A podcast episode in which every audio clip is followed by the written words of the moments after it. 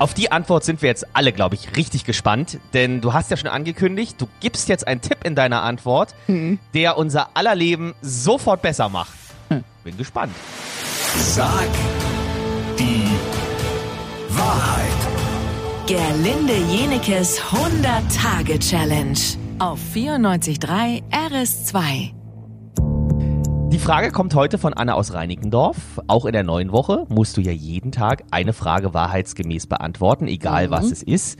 Und die Anne möchte von dir wissen, was machst du gegen Liebeskummer? Und bitte.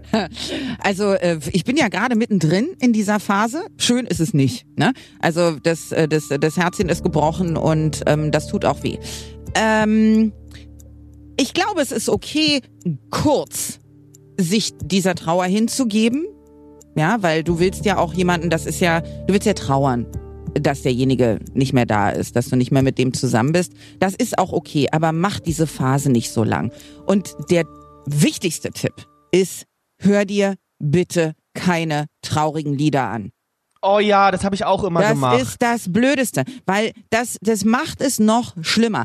Vernichte alles, was mit demjenigen zu tun hat, außer du äh, äh, äh, entscheidest dich dafür, dass du mit ihm weiter befreundet sein willst. Aber ansonsten blockieren, ne, weil nichts tut mehr weh, als wenn der irgendwie oder die sich alle zwei Wochen nochmal meldet und äh, die Chance hat zu sagen, ja, nee, ich wollte nur sagen, also ich, ähm, ich lieb dich auch noch so ein bisschen. Das ist warm halten und das ist nicht ernst gemeint, ja. Also das haben wir alle keine, erlebt. keine traurige Musik, alles blockieren, alle Bilder abhängen, ähm, äh, alberne Sachen gucken, ja. Also im, im, was weiß ich, auf dem Netflix irgendwie schwer verliebt. Äh, Mit, mit Gwyneth Ja. Paltrow kann ich äh, total empfehlen. Das ist ein guter äh, Film gegen Liebeskummer. Und ansonsten alles, was lustig ist, trifft dich nicht mit Pärchen unbedingt in dem Moment, ähm, aber auch nicht mit jemandem, der Single ist und auch traurig ist. Dann zieht ihr euch gegenseitig runter. Ne? Versucht das mit dir selber auszumachen. Hauptsächlich so habe ich das äh, immer gemacht. Du kannst natürlich auch mit deinen Freunden Ritual machen. Ich weiß noch, als ich mal Liebeskummer hatte, da habe ich äh, ein paar Schuhe die er so mochte an mir, habe ich dann in einem Ritual verbrannt mit meinen Freundinnen zusammen im Kreis und jeder musste eine Strophe, dazu habe ich sie gezwungen, eine Strophe singen, wie blöd der ist. Toll, das gefällt mir. Ja. So. Lassen Sie mich durch. Ich bin Arzt. Ich bin? Architekt.